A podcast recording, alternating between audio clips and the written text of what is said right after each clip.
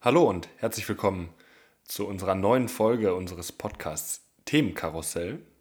Heute geht es um die wichtigste Ressource, die Deutschland hat. Bildung.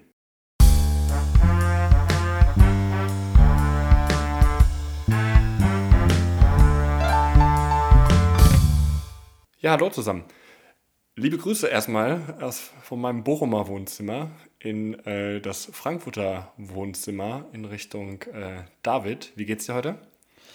Mir geht's heute eigentlich ganz gut. Heute tatsächlich trotz Corona-Maßnahmen mal Uni gehabt äh, als Präsenzveranstaltung, ähm, was sehr unnötig in diesen Zeiten ist. Aber das ist nochmal ein Thema für sich. Dürft ihr noch? Wir dürfen leider und wir hatten auch schon mehrere Gespräche mit unserem Akademieleiter, aber der möchte das irgendwie durchziehen, weil Schulen ja auch noch geöffnet haben während den Corona-Maßnahmen. Vielleicht kurz als Info, äh, zum Zeitpunkt der Aufnahme haben wir den 29. Oktober. Ich sage mal, das ist der Tag danach. Also die Bundesregierung hat gerade ähm, mit den Landesregierungen die, äh, den zweiten Lockdown ähm, oder den Lockdown Light und was ich bei ähm, Twitter gesehen habe, den Wellenbrecher ähm, gestern Abend verkündet. Ähm, das ist eigentlich so gerade der, ähm, der Kontext, in dem wir diese Folge aufnehmen, auf die ich mich sehr, sehr freue, weil du hast jetzt gerade Uni schon angesprochen. Wir sind also direkt beim Thema Bildung. Ähm, David, wie war denn dein Bildungsweg bisher? Schön. Und, und erfolgreich hoffentlich. Ja, erfolgreich auch. Ja, wie war meine Bildung? Kindergarten, nein, eine Krabbelgruppe, Kindergarten. Ähm, dann Grundschule, weiterführende Schule, direkt das Gymnasium. Dann eine Ausbildung und jetzt gerade noch ein duales Studium. Ja. Und ist, ist, ist sie vorbei damit, deine Bildungsbiografie, oder möchtest du noch weitermachen? Ich gehe mal davon aus, dass sie, wenn man den klassischen Bildungsweg, wenn man davon spricht, wenn man den meint, dann bin ich gerade der Meinung, dass der danach erstmal zu Ende sein wird. Ja. Aber wie ist es denn bei dir? Oder hast du direkt noch eine Frage? Ähm, ja, lass uns mal ganz kurz bei dir bleiben.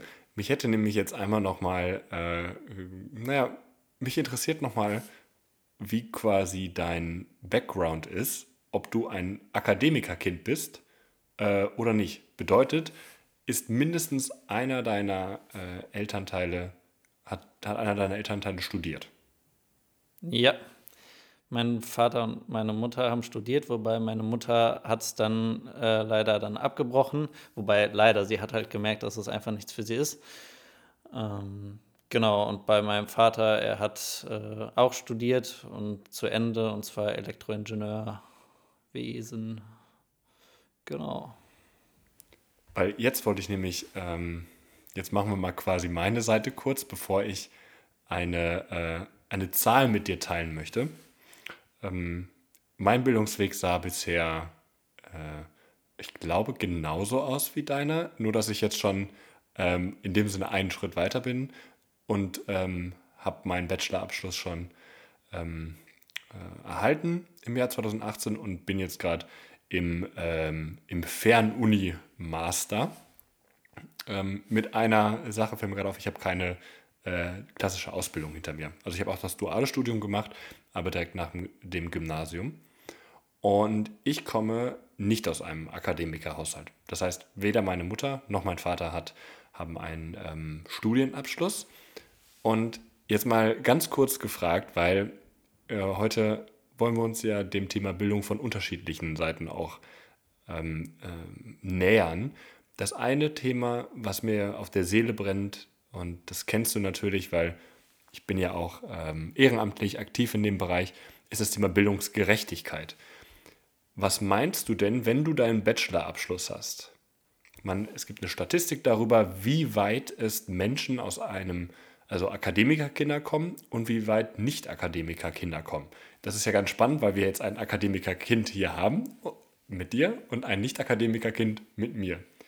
Was glaubst du, wenn 100 Akademikerkinder in der Grundschule sind? Wie viele davon machen den Bachelorabschluss? Kommt drauf an, welche Motivation dahinter steckt. Aber gehen wir mal davon aus, jeder möchte dann einen Bachelor machen, würde ich behaupten, ja, bestimmt 85, 90. Okay, optimistisch. Ähm, 63. Also 63 Prozent, kann man ja sagen, machen, ähm, wenn du aus dem Akademikerhaushalt kommst, äh, machen einen Bachelorabschluss. Ähm, was meinst du denn, wie die Zahl der Kinder aussieht, die einen Bachelorabschluss machen, wenn du nicht aus einem Akademikerhaushalt kommst?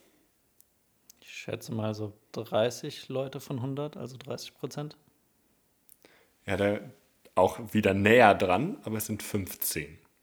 Uiuiui. Es ist ein, ähm, es ist gerade eine, es ist der Hochschulbildungsreport aus dem aktuellen Jahr, den ich damit zitiere. Der, ähm, die Frankfurter Allgemeine Zeitung hat auch online, ähm, den Link packen wir in die Episodenbeschreibung, ähm, hat sehr gut und auch ähm, sehr äh, schön, sagen wir mal, grafisch aufgearbeitet, wie so diese Entwicklung von Akademikerkindern und Nicht-Akademikerkindern ist. Ähm, wenn du mit der gleichen Anzahl, also von mit 100 Grundschülern, weil logischerweise ähm, es besteht Schulpflicht in Deutschland, jedes Kind muss in die Grundschule auch gehen und jedes Kind muss danach auch mindestens, ich glaube, zehn Jahre in Summe äh, ähm, zur Schule gegangen sein. Und danach quasi äh, zeichnet es ein, eine Art Baum wie viele von diesen 100 Grundschülern machen, fangen ein Studium an, wie viele machen den Studienabschluss, wie viele machen den Master und wie viele promovieren vielleicht. Aus 100 Grundschülern, die aus Nicht-Akademiker-Haushalten kommen, macht einer den Doktor. Vielleicht bin ich ja der eine. Ähm, bei Akademiker-Haushalten ist die Zahl schon 10. Meine Frage an dich: Hattest du einen Vorteil in deiner, in deiner Biografie? Hast du einen Vorteil wahrgenommen? Ich würde schon behaupten, dass ich einen Vorteil wahrgenommen habe, weil ich wurde halt hauptsächlich von meiner Mutter großgezogen, also halt alleinerziehend und sie war immer ziemlich hinterher, also quasi, ähm, ja, hat mir Disziplin beigebracht und dass ich immer, wenn ich nach Hause komme, direkt die Hausaufgaben und so weiter mache und hat mir dann zum Beispiel viel bei den Sprachen geholfen. Äh, mein Vater konnte mir dann sehr gut in den physikalischen und mathematischen Fächern helfen. Und ich glaube, da ist es halt nochmal, wenn man studiert hat, nochmal was ganz anderes, weil mein Vater mir dann zum Beispiel auch in der Physik nicht nur die Aufgabe mit mir lösen konnte, sondern auch die Hintergründe dahingehend erklärt hat. Auch wenn ich dazu sagen muss, dass ich Physik zwar sehr spannend und interessant finde, aber nicht so sehr, dass es mir jetzt was auf meinem weiteren Lebensweg bringen würde. Gut, das ist nochmal eine. Also ich habe ich hab Physik damals in der Schule geliebt, ähm, auch wenn es mir jetzt in meinem Hier und Jetzt nichts bringt. Ich sage immer, irgendwann äh, sitze ich bei Wer wird Millionär und kann so eine Frage aufgrund meines Physiklehrers vielleicht beantworten. Ähm, und dann hat mir das was gebracht. Aber das weiß man natürlich jetzt nicht. Ähm, ich frage deshalb so ein bisschen pointiert, weil das Thema ich hatte es gerade schon angesprochen, mir ein ganz wichtiges ist. Ähm, was, wenn in Deutschland kannst du keine Ressource abbauen. Ja, ein bisschen Braunkohle gibt es da, äh, du kann, hast ein bisschen Offshore-Wind, aber die wichtigste Ressource in einem entwickelten Land ist Bildung. Und wenn ich mal pointiert frage, ich habe nämlich andersrum gesagt, ich habe auch Nachteile gespürt als Kind ähm, dass wenn man, wenn man weiß oder wenn die Lehrer wussten, man kommt nicht aus einem Akademikerhaushalt, ähm, dann hatte ich damals schon in der Grundschule immer das Gefühl, dann wird man benachteiligt. Ähm, es, war, es ging sogar so weit, dass obwohl meine Noten genauso gut waren wie von anderen Grundschülern, ich nicht aufs Gymnasium geschickt werden sollte. Begründung war tatsächlich, weil ich aus einem Nicht-Akademiker-Haushalt komme. Ähm, Jetzt wieso, kein Scherz? Wieso, es ist kein Scherz. Und wieso sage ich das so offen? Weil man so welche, an so welchen Beispielen immer merkt, dass Bildungsgerechtigkeit oder Chancengleichheit nicht so ein ähm, Thema ist, dass, dass man in irgendwelchen philosophischen Diskussionen oder sowas thematisieren sollte, sondern das auch Konsequenzen bei den Leben von jedem einzelnen Kind irgendwie ähm, hervorheben kann. Und ich bin jetzt, du hast gerade deine Mutter angesprochen, jetzt spreche ich meine Mutter an. Und meine Mutter war es damals, die gegenüber der Grundschullehrerin das halt argumentiert hat und gesagt hat, ähm, entschuldigen Sie, Sie haben doch dem anderen Kind, das den gleichen, äh, äh, den gleichen Notendurchschnitt hat, haben, wollen Sie diese Chance doch auch nicht verwehren. Und meine Mutter hat auf gut Deutsch Bullshit gesagt und hat mich quasi durchgeboxt. Und ähm, soll ja jetzt nicht nur um uns gehen, mhm, aber das ist doch schon mal ein wunderbares Beispiel, dass es quasi auch in einer, in einer so reichen Gesellschaft ähm, schon irgendwie krank ist, wie Unterschiede, wie große Unterschiede es bei dem, bei dem Zugang zur Bildung geben kann. Ich hatte vorher mein Engagement angesprochen. Mm, ich habe ja jahrelang bei Rock Your Life mich engagiert und ich glaube, ich habe das im Podcast auch schon mal erwähnt. Ähm, das ist eine Organisation, die quasi Mentoring-Beziehungen zwischen Studenten und Hauptschülern ähm, ähm, forciert und organisiert mit dem Ziel, für Bildungsgerechtigkeit und Chancengleichheit sich einzusetzen. Und in dieser Arbeit ist mir halt genau das auch immer wieder aufgefallen. Also die Motivation kam halt aus meinen eigenen Erfahrungen. Mm. Und ich war erstaunt darüber, wenn ich in meinem Freundeskreis davon erzählt habe, wie wenige Menschen, und das kann man mal so sagen, die selber halt aus Akademikerhaushalten kommen, dieses Problem gar nicht bekannt ist, wie unglaublich große Unterschiede und Ungerechtigkeiten es auch im Jahr 2020 in dieser Gesellschaft gibt. Und ich glaube, mit unserem Podcast können wir vielleicht nur einen kleinen, aber auch einen ähm, signifikanten Beitrag dazu leisten, dieses Thema ähm, irgendwie aus dem Schatten hervorzu, äh, hervorzuholen und dem eine Bühne zu bieten. Ich finde super, dass wir das ansprechen, denn ich sehe es genauso wie du. Das Problem ist halt einfach, wenn man eben aus diesen Akademikerhaushalten kommt, dann macht man sich da meistens keine Gedanken zu. Aber man kann sich denken, wie ich es nämlich auch schon häufiger in Podcasts gesagt habe, ich mache mir so ziemlich über alles Gedanken. So habe ich mir damals. Nein, du doch nicht. nee, alle anderen. Nein, ach, Spaß beiseite.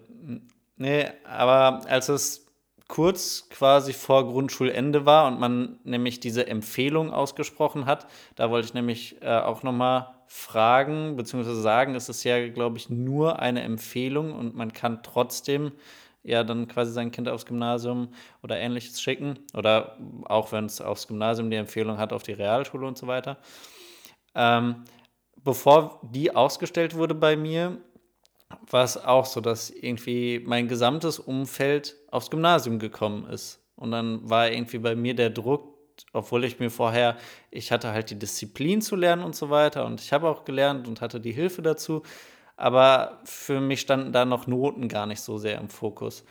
Und das war der erste Moment, wo ich einen Druck der Gesellschaft gespürt habe oder mir auch selber vielleicht einen Druck gemacht habe oh, die anderen aus meinem Umfeld ähm, ja, hatten die Empfehlung fürs Gymnasium und waren auf dem Gymnasium. Wenn ich sie jetzt nicht habe, was, was ist dann? Also verwehrt mir das irgendwelche Chancen und wie kann ich das jetzt noch daran ändern, dass ich unbedingt diese Empfehlung bekomme? Und was sagen dann meine, meine Eltern dazu? Und das war eine total komische Situation, weil ich in dem Sinne, ja, ähm, Existenzängste, äh, Existenzängste Leid hatte, weil ich mir so gedacht habe, huh, das kann doch jetzt nicht sein, dass ich keine Empfehlung für, fürs Gymnasium bekomme. Und du warst zehn Jahre alt. Ja, genau. Das muss man dazu ja auch immer wieder sagen. Und okay, da, da kommen wir noch in eine ganz andere, äh, in eine ganz andere Diskussion, wie viel Druck eigentlich Kinder im Bildungssystem und was da für ein hoher Leistungsdruck mittlerweile ist ähm, und ob, ich weiß gar nicht, ob ich darauf eine Antwort habe, aber die Frage muss doch erlaubt sein, ist so, wie wir lernen in diesem archaischen äh, System, ist es, ist es noch zeitgemäß mit den mit ähm, Noten von 1 bis 6, mit ähm, äh, Empfehlungen für eine weitere Schule und Leuten, die links und rechts immer dir reinquatschen ähm, und, dir, und, und somit halt auch immer Druck erzeugen. Und ich glaube, dass man nur ganz nebenbei erwähnt, ich glaube, der Druck kommt auch häufig genug von den Eltern selbst. Ja, also zum Druck würde ich auch sagen, dass er häufig von den Eltern auskommt. Bei mir war es tatsächlich mehr Druck von mir selber oder erstmal halt, dass es quasi ein Maß gibt, woran man gemessen wird und ja, in das man sich irgendwie am besten reinfügen sollte. Aber ich finde es super spannend, über das Schulsystem und Alternativen zu reden, weil es gibt so viele Möglichkeiten, die man angehen könnte, wenn man wollte, aber die irgendwie in Deutschland vernachlässigt werden. Und man halt sagt, ja, das Bildungssystem ist halt da, aber zum Beispiel, dass es, dass es dann irgendwann so weit ist, dass Schüler irgendwie die nullte Unterrichtsstunde haben und dann hoch bis zur elften Stunde und das manchmal sogar auch an einem Tag. Das wird dann, also das ist dann gar kein Fokus und dann bekommt man noch von den Lehrern zu hören, also vor allen Dingen, weil wir sind ja, äh, wir haben ja G8 gemacht, also nicht die neuen Schuljahre, ähm, dass sogar Unterricht noch dazugekommen ist zum Unterrichtsplan, obwohl quasi ein Jahr weggefallen ist. Und da fragt man sich halt auch, macht sich da überhaupt wer Gedanken zu? Es wirkt schon so ein bisschen, ich glaube, G8 ist jetzt wieder als, als Standard wieder abgelöst durch G9. Ich glaube, man kann halt auch eine Ausnahmeregelung ähm, beantragen. Jedenfalls ist ja alles ähm, bundeslandspezifisch, äh, jedenfalls in Nordrhein-Westfalen. Mm, es wirkt schon manchmal ein bisschen planlos da gebe ich dir recht. Hattest du, ähm, hattest du so einen berühmten Tag, nullte Stunde? Das bedeutet, ich glaube, 7.20 Uhr in der Schule und äh, dann bis zur 11. Hattest du so einen? Ja, hatte ich. Ähm, das war, glaube ich, nur eine verhältnismäßig kurze Zeit. Also ich glaube, so ein Halbjahr. Beziehungsweise nein, gar nicht. Äh, viele von meinen Schulfreunden und Freundinnen, die hatten das. Und ich hatte, ich durfte dann zweimal, glaube ich, in den Genuss kommen, weil eine Stunde verschoben wurde. Also manchmal, ich habe gerade drüber nachgedacht, ich glaube, dann waren wir als Schüler teilweise länger in der Schule als normale Mitarbeiter in dem Büro. Ähm, allein was die Stundenanzahl anbelangt. Und ähm, das ist an und für sich ja schon irgendwie, irgendwie nicht ganz richtig. Hast du denn ähm, ein, weil du gerade andere Bildungssysteme ähm, angesprochen hast, hast du denn eine Idee, was man konkret machen könnte, um ein Bildungssystem mh, hm, vielleicht effizienter, aber auch gerechter zu machen? Leider nicht so richtig, also nicht auf Anhieb. Ich finde, es sollte auf jeden Fall mehr mehr Inhalt vermittelt werden, der später fürs Leben relevant ist. Also mit dem man was anfangen kann, weil so Dinge wie eine Steuererklärung anfertigen und wie dieses System funktioniert, äh, da finde ich, hätte ich gerne mal lieber berühr, also hätte ich gerne Berührungspunkte schon mal gehabt, damit man weiß, wie sowas aussieht und ab wann man das macht. Und sowas hatten wir ja zum Beispiel gar nicht. Äh, also genau, das finde ich wichtig. Ich finde wichtig, dass viel eigentlich auch Soziales, wie geht man mit Menschen um, also sozialkundemäßig, äh, da was macht. Und da ist, glaube ich, mit eines der besten Beispiele Waldorfschulen, die ja die Personen sich ja so entwickeln lassen, wie, wie es quasi natürlich in Anführungszeichen ist. Und da merkt man auch, also ich kenne auch einige Waldorfschüler, zuerst, wenn man eben in diesem Bildungssystem steckt und, das, und die anderen Systeme nicht kennt, dann ja, ist das direkt so ein Schubladendenken. Also so Waldorfschüler, die sind ja komplett anders und da gibt es kein Maßsystem, womit sie irgendwie direkt mit Noten bewertet werden und das muss dann schlecht sein. Und wenn man sich die aber anguckt, wie kreativ sie denken können, äh, wie hochentwickelt sie auf sozialer Ebene sind und Problemlösungen, also sowas, was eigentlich total wichtig ist, äh, später im Beruf und auch im späteren Leben, das wird bei uns gar nicht, also, also habe ich zumindest empfunden, fast gar nicht entwickelt. Und da passt eigentlich auch ein äh, Spruch zu. Der ist nämlich aus der Biografie, äh, die ich gerade lese, äh, von Jean-Pierre Krämer von JP Performance. Und also es ist jetzt sinngemäß, und zwar ist es, äh, das Bildungssystem züchtet Angestellte anstatt selbstständige Menschen. Und das, finde ich, beschreibt es ganz gut. Man wird darauf erzogen, dass man was kann und mit seinen Fähigkeiten dann Dinge abarbeiten kann und Aufgaben erledigen kann, aber nicht, dass man sich Dinge, ja, also dass man halt selbstständig ist und quasi selbstständig auch ein Unternehmen gründen könnte. Da fällt mir ein, ein Sketch aus dem Sozialwissenschaftsunterricht damals, äh, aus der Schule ein. Da siehst du auf der linken Seite ähm, Menschen so äh, bunt wie die Farben des Regenbogens, also komplett individuell. Und dann ist quasi eine Fabrik in der Mitte des Bildes. Äh, da steht Society drauf und rechts kommen ähm, ähm, Tools, also so Werkzeuge raus. Und die sehen alle gleich aus. Und ähm, das ist quasi die Kritik daran, äh, an dem Bildungssystem. In, in, man versucht, man versucht vielleicht äh, vor allem Leute für den Arbeitsmarkt oder sowas ähm, zu erziehen. Aber ich habe noch eine, ich habe noch eine, äh, eine Anmerkung zu dem Punkt vorher. Du hast gesagt, dass man auch, wenn du äh, sagst, du bist auf einer Waldorfschule ähm, oder du bist nicht auf dem Gymnasium, um es mal so zu sagen, dass man komisch angeguckt wird. Ähm, oder dass man direkt hinterfragt wird, ob was mit dir nicht in Ordnung ist das will ich nochmal unterstreichen, weil das macht ja mit vor allem Kindern in einem gewissen Alter was. Ich habe in meiner Zeit bei Rock Your Life sehr, sehr viel mit äh, Hauptschülerinnen und Hauptschülern zusammengearbeitet. Und das ist ja genau so ein, so ein, so ein Stempel, den du irgendwie von der Gesellschaft äh, an, äh, raufbekommst. Oh, du bist nur Hauptschüler, nur Hauptschülerin. Und den, die Schülerinnen und Schüler, mit denen ich da gearbeitet habe und die ich teilweise mittlerweile echt als gute Freunde ähm, äh, wahr, wahrnehme, die sind nicht doof, die sind super clever, alle, die ich kennengelernt habe.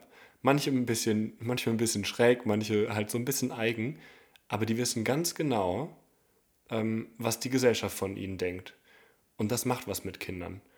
Und das ist doch ein Armutszeugnis, ähm, dass wir irgendwie versuchen, diese Ressource Bildung, Kinder in irgendwelche äh, Schichtenmodelle wieder reinzupacken, ähm, das, das kann es am Ende nicht sein. Und das hat bei vielen Kindern, ich habe die jetzt schon über Jahre begleitet, das hat einen langfristigen Effekt.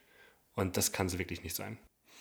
Und da muss man noch sagen, da hört es auch nicht auf, denn ich habe ja mein Abitur gemacht und dann war ich in Gesprächen mit der Arbeitsagentur, also was halt für mein Interessensgebiet passen würde. Bei mir war es halt die IT. Und dann war es halt ja Studium, Ausbildung, duales Studium. Und sie haben halt ganz klar gesagt, äh, in der IT, da ist Theorie zwar ganz schön, aber die Praxis ist vor allen Dingen wichtig. Äh, und deswegen würden wir empfehlen, ihnen erstmal eine Ausbildung zu machen und dann vielleicht noch ein Studium. Und so ist es dann auch gekommen. Dann habe ich jetzt die Ausbildung gemacht. Und immer, wenn ich irgendwie erzähle, dass ich die Ausbildung oder dass ich dann die Ausbildung gemacht habe, kriegt man auch schon leicht komischen Blick, so von wegen, hä, du hast doch studiert. Ach, nicht, Moment, nicht du hast studiert, sondern du hast doch dein Abitur gemacht. Wieso studierst du nicht? Du hast doch die Möglichkeit dazu. Und das zeigt es ja auch wieder ganz deutlich. Man wird da einfach in Klassen, in Klientel reingesteckt. Und das kann niemandem, wir sind so individuell, dem kann niemandem gerecht werden. Und vor allem, wenn man jetzt mal von der, von der Nachfrageseite in Deutschland sieht, bei aller Liebe, wir brauchen weniger ähm, Deutsch- und Philosophiestudenten, wir brauchen mehr Facharbeiter. Also das heißt, es gibt ja einen Mangel an Menschen, die sich dann auch für eine Ausbildung entscheiden. Und der Grund ist genau der, den du gerade angesprochen hast, dass Menschen glauben, das Normalste auf der Welt ist es, nach dem Abitur zu studieren. Alles andere ergibt ja gar keinen Sinn. Und da komme ich jetzt quasi nochmal auf den Anfang der Folge nochmal hinaus. Das ist vor allem äh, in Bezug auf ähm, den Haushalt, wo du halt herkommst, ähm, äh, vorgegeben. Ich kann mir das genug vorstellen, dass, und ich habe viele Freunde, die halt aus Akademikerhaushalten äh, kommen, da sehe ich das ja auch, dass es quasi normal ist, dass man, dass man studiert, dass man vielleicht mindestens den Master macht. Und wenn es quasi in äh, Familien, die nicht aus äh, Akademikerhaushalten kommen, normal ist, dass man quasi nur eine Ausbildung macht, was hat das dann, was sagt das denn der, äh, für eine Gesellschaft aus oder was ist der logische Schluss daraus? Das bedeutet, ähm, es gibt keine Vermischung der, dieser Cluster, dieser Gesellschaftsschichten. Das heißt, über Jahre, über Jahrzehnte, jede Generation miteinander, da verkrustet, ähm, da verkrustet so eine Gesellschaft. Und dann gibt es halt eine gewisse Oberschicht, die halt für sich ähm, arbeitet und eine Unterschicht, um es mal einfach so zu sagen. Und eine Zahl möchte ich nochmal besonders raus, ähm, rausheben aus, dem, aus diesem Bildungsreport, den ich anfangs angesprochen habe. Und zwar, das ist äh, der, der, die Anzahl, äh, die durchschnittliche Anzahl der Generationen, bis die Nachkommen einer Familie aus dem untersten Einkommensbereich am Durchschnittseinkommen angelangt sind. Weil, machen wir uns nichts vor, Natürlich hat Bildung und der Grad der Bildung auch was mit dem Einkommen ähm, zu tun, was du am Ende, ähm, was du am Ende erzielst. Und das bedeutet also, wie durchlässig ist so eine Gesellschaft. Und ähm, da gibt es zum Beispiel ähm, die, äh, die skandinavischen Länder, die das verhältnismäßig gut machen. Die sind ja auch äh, in, in OECD-Berichten oder im PISA-Test, die werden ja auch mal sehr gut Europä äh, aus europäischer Sicht hervorgehoben. Ähm, da braucht man teilweise zwei oder drei Generationen, wo man quasi aus der untersten Schicht ähm, zum Durchschnitt der Gesellschaft kommt. Da gibt es ja noch die, äh, diese, diese Tellerwäscher, zum, vom Tellerwäscher zum Millionär-Fraktion in den Vereinigten Staaten. In den Vereinigten Staaten dauert es durchschnittlich fünf Generationen. Jetzt ist natürlich die Frage, wie, ähm, wie ordnet sich da Deutschland ein? Man hofft natürlich, wir sind ein bisschen durchlässiger als bei den Amerikanern. Nee, bei uns dauert das durchschnittlich sechs Generationen. Es braucht also durchschnittlich sechs Generationen in Deutschland, um von unten bis in die Mitte zu gelangen. Und das ist für eine so reiche Gesellschaft, meiner Meinung nach, und das kann ich glaube ich so klipp und klar sagen, ein Armutszeugnis. Armutszeugnis und das ist auch nicht diskutabel. Allerdings möchte ich auch positiv hervorheben, du bist scheinbar in dieser Generation, denn du hast ein wunderbares Abi geschafft und das, obwohl du quasi aus schwierigeren Verhältnissen gekommen bist. Das stimmt. Und häufig wird man, äh, ja, wird mir dann ja auch vor, ich so, über solche Themen spreche ich auch gerne mit Freunden. Und die Antwort ist häufig eine, die sagt, so schlimm kann das System doch gar nicht sein, du hast es doch auch geschafft. Wenn man sich äh, wenn man sich abrackert, wenn man viel äh, Schweiß investiert, dann, äh, dann kannst du das schaffen. Aber, und das, das stimmt auch, ne? also es ist nicht so, dass ich, dass ich quasi gegen so eine gegen so eine Glaswand immer laufe und ich quasi da hinten den Kuchen sehe, aber den nicht hinbekomme oder nicht an den ranbekomme. Darum geht es gar nicht. Es geht nur darum, und das ist dann, das ist dann meine utopische Vorstellung, wie eine moderne Gesellschaft funktionieren sollte, beziehungsweise ich nehme das utopisch zurück, das ist einfach meine Vorstellung. Ähm, ich möchte, dass egal welches Kind ähm, in diesem Land geboren wird, dass es die gleiche Möglichkeit hat und die gleiche äh, und gleich viel investieren muss, um etwas zu erreichen. Und ich finde es unfair, dass manche Menschen, um ein etwas Gewisses zu erreichen, viel, viel mehr äh, investieren müssen, viel, viel mehr Hürden, die ja vielleicht nicht von äh, regulatorischer Seite vom Staat vorgegeben werden, aber die zwischenmenschlich, gesellschaftlich dir irgendwie in den, äh, in den Weg gelegt werden, ähm, übergehen müssen. Und ich finde das unfair, dass manche Menschen es dafür deutlich leichter haben. Und vor allen Dingen, man muss ja sagen, es ist schön, dass der Weg oder die Möglichkeiten da sind, äh, also selbst wenn du quasi dann mit der, also die Hauptschule beendet hast, dann quasi noch den Realabschluss Abschluss machst, dann das Gymnasium und so weiter, beziehungsweise mit dem Realschulabschluss, wenn du dann die Ausbildung gemacht hast und dann noch drei Jahre, also es geht glaube ich aber auch nur in einigen Bundesländern, dann drei Jahre noch äh, gearbeitet hast in dem Beruf, dass du dann in dem Bereich auch studieren kannst. Also die Möglichkeiten sind da, aber wie du es auch richtig herausgestellt hast, es sind totale Umwege und total zeitintensiv, äh, was das alles nochmal extra kostet, in Anführungszeichen. Ja, und vor allem, ähm, du hast es, es ist schon viel passiert. Es ist schon viel passiert, auch in den letzten Jahren. Und das Thema ist, glaube ich, auch schon auf der Agenda und es gibt ganz viele, es gibt ganz viele Projekte, es gibt ganz viele Politiker, es gibt ganz viele Parteien, die sich das auch auf die Fahne geschrieben haben. Aber so richtig viel ist in den letzten Jahren dann doch nicht passiert. Weil das Problem ist zwar bekannt, aber die Bildungsgerechtigkeit, und ich, das ist nämlich das Interessante, was wir gerade ansprechen, das ist die sogenannte soziale Mobilität. Das heißt, wie durchlässig ist denn eine Gesellschaft? Wie einfach ist es, von A nach B auch zu kommen? Ähm, und wir sind total immobil. Ne? Also man bleibt halt auch immer, ich, ich muss ehrlich sagen, da, da habe ich auch eine Statistik so vor Augen, die ich mir mal angeguckt habe, wie viele wie groß ist der Anteil der Leute, die quasi im, im, in der gleichen Schicht bleiben. Und die ist egal, wo du bist, mindestens zwei Drittel. Das heißt, zwei Drittel der Leute, die irgendwo in einen gewissen Haushalt reingeboren sind, schaffen es nicht, mh, mm, schaffen es nicht aufzusteigen. Und das ist, das, das geht nicht.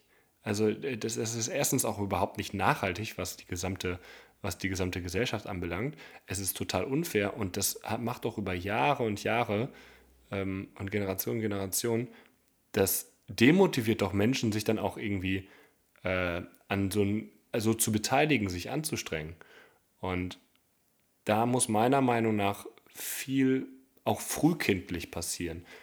Ähm, dass, äh, die, die, dass jedes Kind einen Kita-Platz bekommt, dass es die Garantie äh, gibt. Das ist ein sehr gutes Zeichen. Ich glaube, das ist in, in Nordrhein-Westfalen 2015 oder 2016 oder sowas etabliert worden.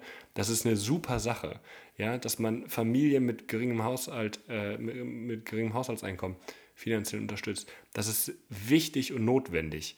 Und äh, Ganztageseinrichtungen, weil ähm, viele Kinder ähm, oder weil meistens auch mittlerweile beide Elternteile arbeiten, das ist gut und richtig.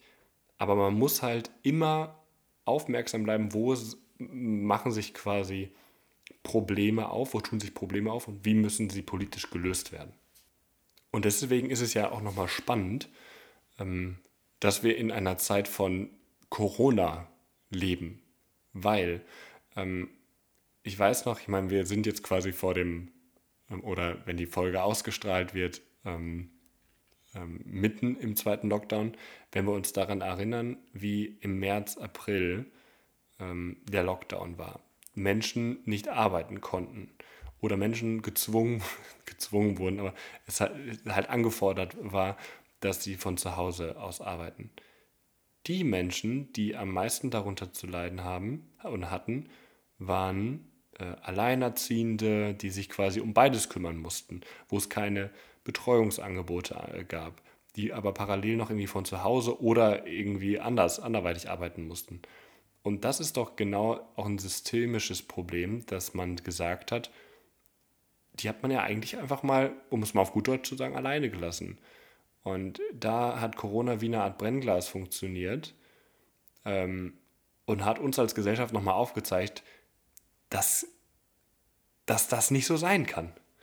Und dass wir da als Gesellschaft irgendwie, glaube ich, auch einen anderen Standard gewohnt waren und wir, und da habe ich so ein bisschen die Hoffnung, dass wenn sich das halt alles mit der Pandemie vielleicht wieder ein bisschen legt, also wir wieder zu einer gewissen Normalität kommen, dass dann so welche Themen halt auch angegangen werden und nicht aufgeschoben. Und das beste Thema, da hatten, das hatten wir ja auch kurz schon in einem Podcast angeschnitten, in der Folge ist die Digitalisierung.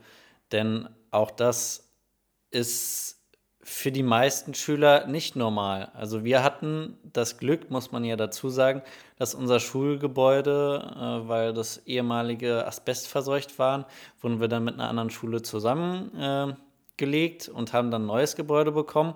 Und da hatten wir eine neue Ausstattung. Da hatten wir quasi Whiteboard-Tafeln auf den Beamer gestrahlt hat, einen digitalen Stift, ähm, wo man dann quasi auch interaktiv da was machen konnte und Inhaltsstoffe der letzten Stunden aufrufen konnte. Und es war super toll, damit zu arbeiten. Und auch wenn man die Lehrer quasi denen eine Einführung gegeben hat, haben das zumindest bei mir auch sehr viele genutzt.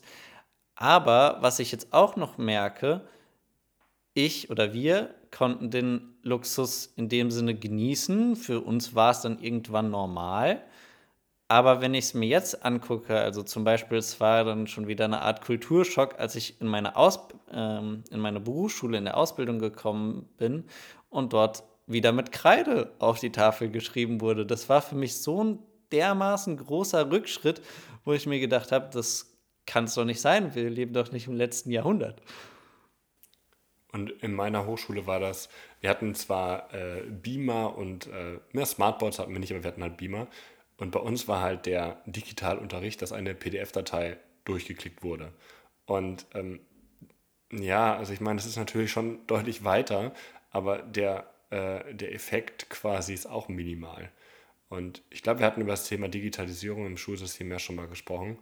Und es ist einfach ähm, ein wunderbares Thema dafür, ähm, wie auch, und ich bin eigentlich mal vorsichtig mit so welchen Pauschalaussagen, wie aber eigentlich in diesem Jahr die Bildungspolitik komplett versagt hat. Also es gab, es gab eigentlich eine Möglichkeit, so in den Sommerferien und auch als die Pandemie ruhiger war und die Zahlen deutlich geringer war, da gab es die Möglichkeit, Systeme zu etablieren, Lehrer zu schulen, vielleicht auch Endgeräte zu beschaffen für vor allem Familien, da sind wir wieder beim Thema soziale Mobilität oder auch Alleinerziehende, vielleicht auch für äh, Kinder, die in Familien leben, wo es kein Tablet gibt. Also nicht jedes äh, Endgerät ist ja immer vorhanden. Und das hat man, das hat man einfach versäumt. Und das macht uns doch auch, muss uns doch als Gesellschaft wütend machen. Und das merkt man ja auch. Deswegen ist ja auch zum Beispiel gerade, ähm, jetzt haben wir den zweiten Lockdown vor uns, eigentlich ist ja vieles wie im März, April, mit der riesigen Ausnahme, wie du es schon gesagt hattest, David, Schulen und Kitas und Universitäten bleiben erstmal geöffnet. Und das macht man doch aus zwei Gründen. Erstens, weil es mega unpopulär wäre, sie wieder zu schließen, weil man genau weiß, was, was, man da für eine, was man da für eine Sache verzapft hat im März, April. Und die zweite Sache, es gibt gar keine Alternative.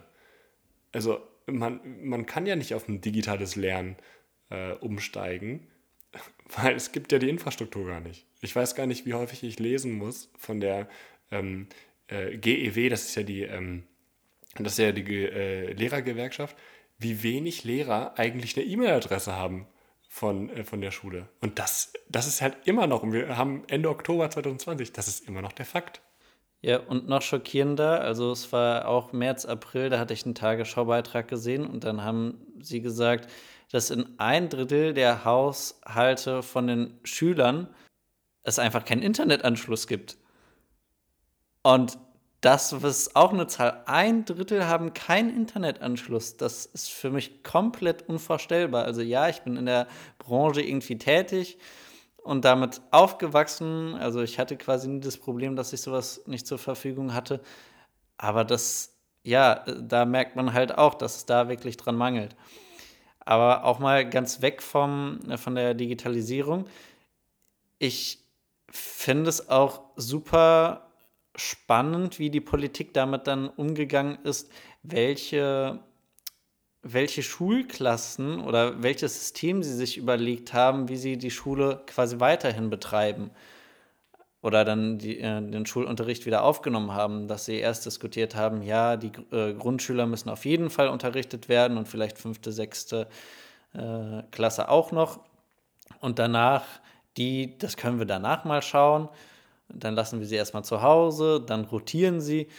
Und dass es da auch quasi landesweit nicht eine einheitliche Lösung gab oder bundesweit vielleicht sogar, das ja, fand ich auch total interessant. Und da, da fällt mir spontan ein, ich finde es auch super toll, dass es ein Zentralabitur gibt, was doch nicht gleich ist und quasi einen anderen Abschluss suggeriert, weil quasi ein Abitur in Bayern mehr wert ist als zum Beispiel ein Abitur in Berlin. Also Bildungsföderalismus ist für mich auch ein absolutes Rätsel. Ähm, und ich muss ehrlich sagen, das kann ja auch eigentlich nur deshalb äh, äh, begründet werden, weil es war ja schon immer so. Und ähm, das kann aber auch einfach nicht der Grund für äh, die Existenz eines gewissen Systems sein. Weil es immer so war, ist niemals eine gute Begründung dafür, dass es halt auch bleiben muss. Und ähm, wie du es absolut ansprichst, äh, uns wurde damals ja auch, ich weiß nicht, ob das bei euch auch war, uns wurde während der Abiturzeit auch immer gesagt, ähm, Gott sei Dank macht es in Nordrhein-Westfalen und nicht in Bremen, aber in Bayern wäre das nur und so und so viel wert. Und so eine Aussage, äh, das ist doch absolut erstens wieder demotivierend und es ist total äh, äh, irreführend. Also hätte ich jetzt mit meinem ähm, doch ja ganz guten Abschluss echt dann keinen Platz bekommen in, in Bayern? Oder, oder ich meine, das kannst du doch keinem erzählen. Also äh, sowas macht doch, ein, macht doch einem wütend, weil auch die Leute das doch gar nicht mehr nachvollziehen können. Also ähm, das wird historisch gewachsen sein und da gibt es Landesbildungsministerien, die da auch ganz tolle Jobs machen bestimmt. Aber Mathe oder die deutsche Sprache oder äh, äh, historische Fakten, die ändern sich nicht, ob du in Berlin, Brandenburg, Bayern, Baden-Württemberg oder Nordrhein-Westfalen wohnst. Also ähm, der Satz des Pythagoras ist in allen 16 Bundesländern hoffentlich der gleiche, mit Ausnahme von Bremen.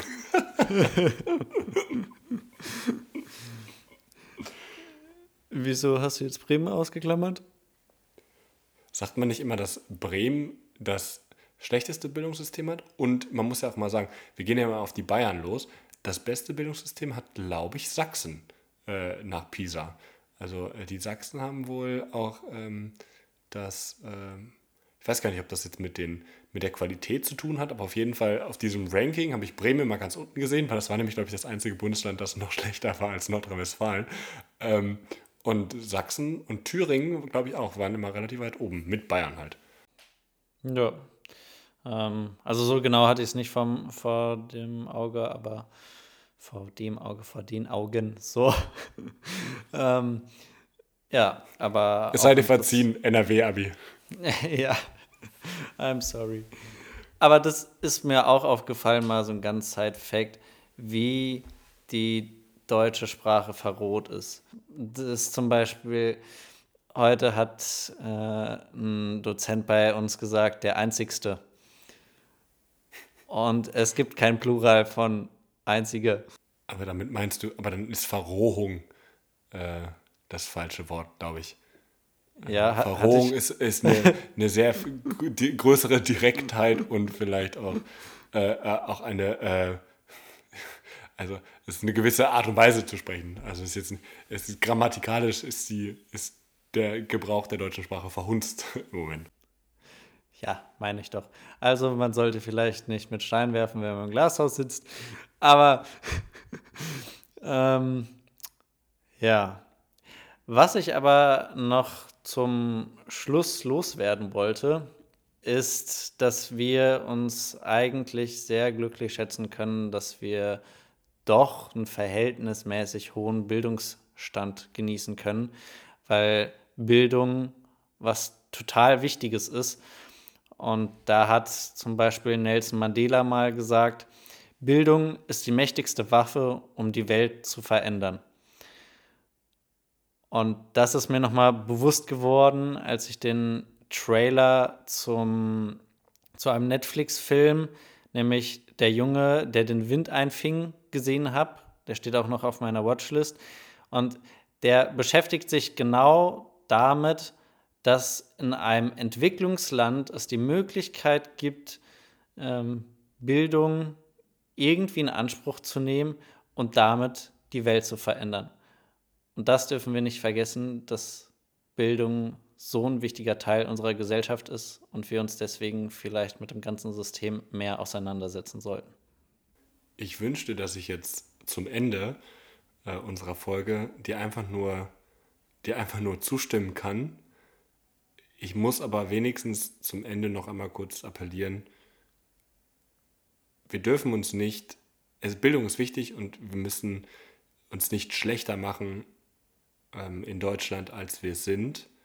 Aber es ist noch einiges zu tun, um Bildungsgerechtigkeit und Chancengleichheit ähm, zu erreichen. Und wenn man selber Lehrer ist, wenn man in einem, in einem sozialen Beruf arbeitet, aber auch wenn man einfach nur aktiver Teil dieser Gesellschaft ist, dann kann man in, in jeder Rolle dafür was machen.